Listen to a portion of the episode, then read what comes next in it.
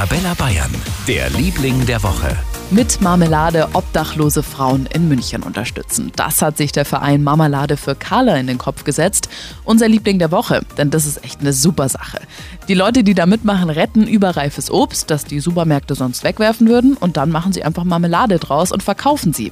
Der Erlös geht dann an das Frauenobdach Carla 51. Die Idee dazu kommt von Helene Nestler aus Ottobrunn im Landkreis München. Einerseits habe ich seit über 20 Jahren ehrenamtlich in der Kala mitgearbeitet, kannte die Not der obdachlosen Frauen und dann bin ich eine leidenschaftliche Bäckerin, Köchin, Einköcherin und habe dann auch gesehen, wie viel Obst immer entsorgt wird und Irgendwann hat sich das in meinem Kopf fokussiert und ich dachte mir, wenn wir Obst einkochen, das verkaufen und mit diesen Erlösen könnten wir die obdachlosen Frauen und Kinder unterstützen. Tolle Idee, finde ich. Ein großes Danke an Marmalade für Carla für die Unterstützung von denen, die sie dringend brauchen.